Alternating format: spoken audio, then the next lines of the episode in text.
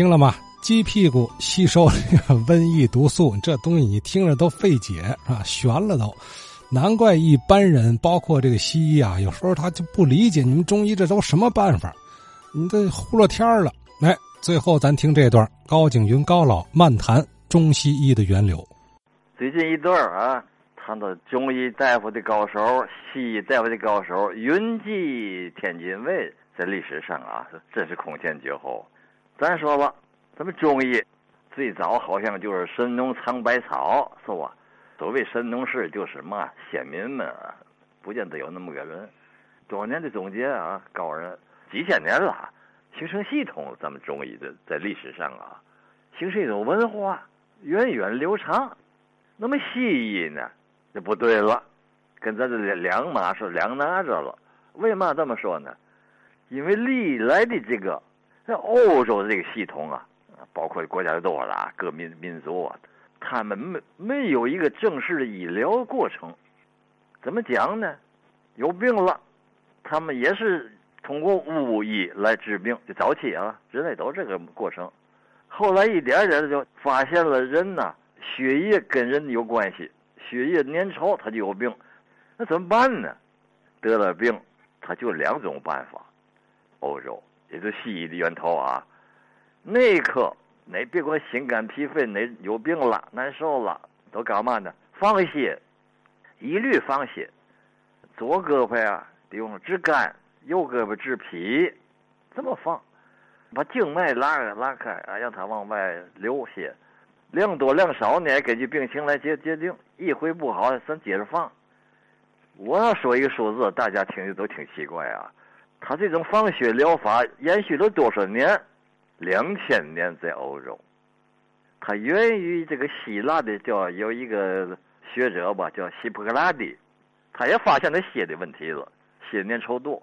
因为欧洲他把这个自然界的现象，它不是五种，而是四种，叫水火风土，一切东西都是这四种东西组成的，配合到人的内脏上这四种东西。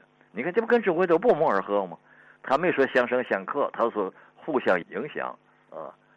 这里头什么贵族啊、国王啊、平民呐，别管谁有病，一律放血。到十八世纪还在放血治病，没有药啊，没有西药，不吃药，就这么治。内科放血是外科截肢。据美国首任总统华盛顿，他就死于放血。他得了病了，请来大夫就给他放，放一次不行，接着放，放了几次以后坏了。缺血性休克，缓缓不过来了，灌不进去那血，死了。你看这个，到十八世纪他还在放血了。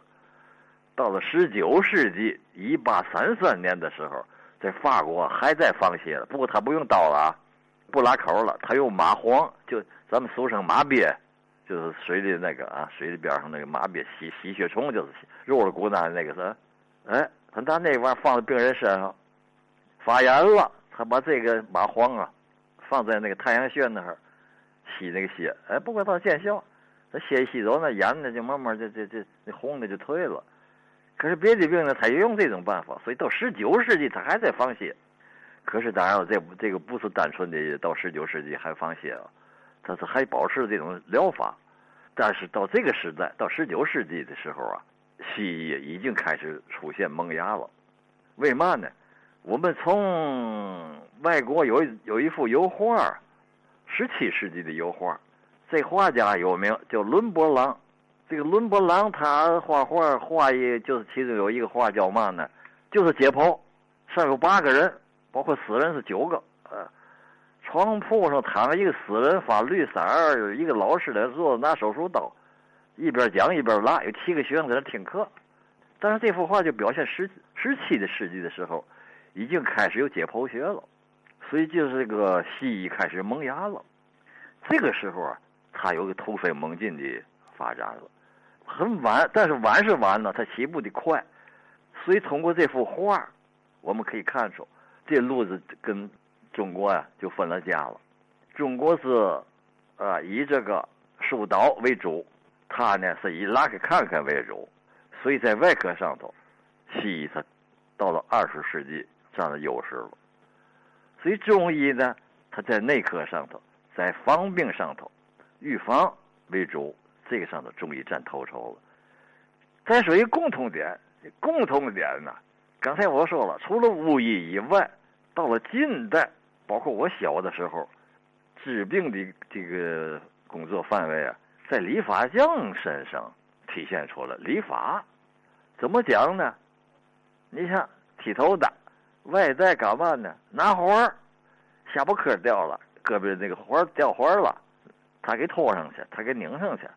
还有放碎，放碎就是一种按摩的手段呢，恢复人的疲劳啊。两个手拱着个鸡呢，呱呱在后边拍，拍出响声来，治这胳膊膀、肩膀子疼、腰疼。放碎，还干嘛？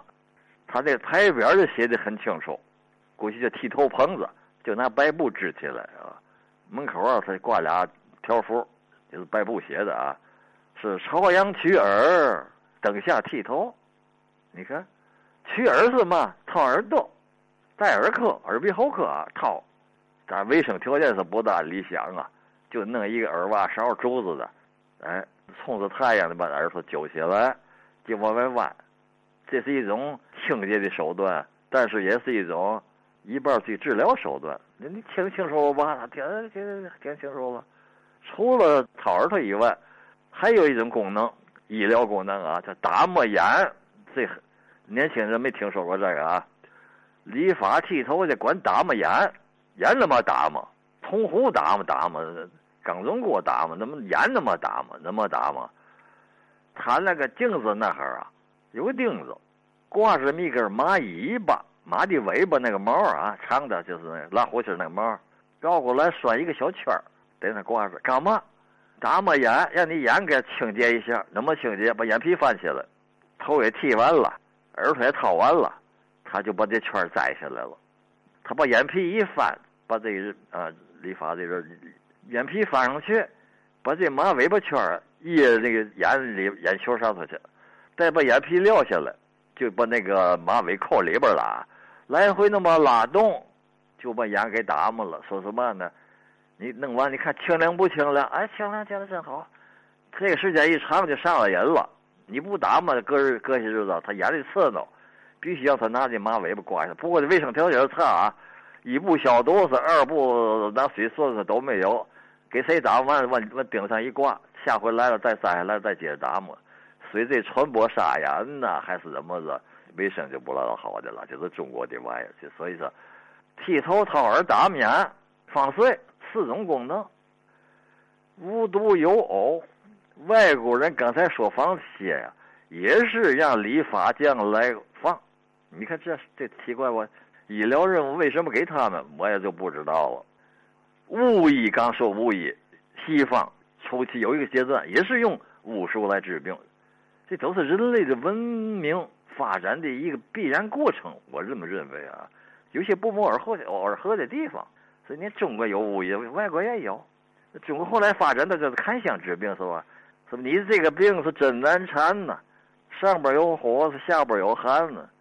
仨小枣是两片姜，就是张寿臣说的相声那段，就是就这样。我小时候都看见过这这个的，喝点卤药吧，卤药就香会。一个老婆坐在炕上头。炕上摆一个饭桌，上面搁一个香香炉，烧那个香不是一根啊，一股。